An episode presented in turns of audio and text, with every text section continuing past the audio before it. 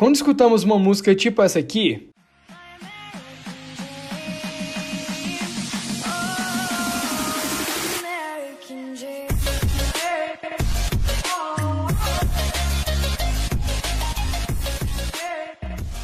ficamos agitados, não é?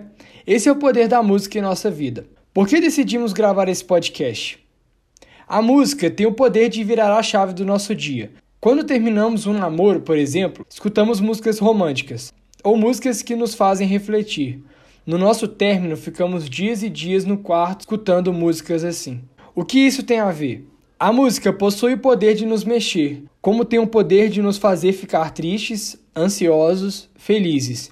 Quando escutamos música, ela não está conectada com a parte racional do nosso cérebro. Ela liga à parte emocional, à parte de sentimentos. E é por isso que, por exemplo, quando estamos na academia, escutamos músicas mais agitadas. Ela, junto com o exercício físico, te faz mexer, te faz ficar mais agitado. Agora, como utilizar a música a seu favor?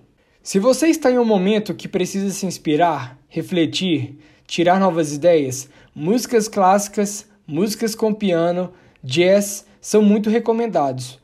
Elas são recomendadas porque são sutis. O seu cérebro consegue surfar a onda e tirar novas ideias.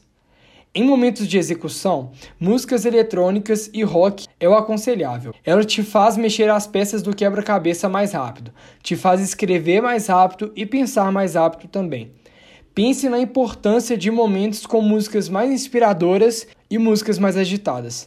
Precisamos desses dois tipos de música. Agora, como atingir a hiperprodutividade com a música? A hiperprodutividade é você ser produtivo, mas conseguir processar informações que em outras situações demorariam mais.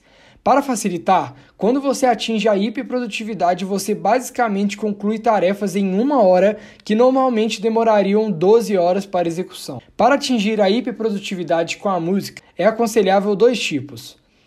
Eletrônica para situações que você já possui a ideia na sua cabeça e só precisa executar. E o segundo tipo de música para você se inspirar, que remetem mais ao brainstorm, são músicas igual eu falei anteriormente, como jazz, músicas clássicas, enfim. Procure sempre utilizar a música a seu favor. Lembre sempre que música remete a emoções, sentimentos. Você sabe o que eu estou falando, que metade das músicas que você escuta hoje em dia te remete a algum momento que você vivenciou. Então utilize o poder dela a seu favor. Curtiu esse podcast? Não se esqueça de se inscrever no nosso canal. Nossas redes sociais são arroba Aqui é o Rafa, um abraço e até o próximo podcast.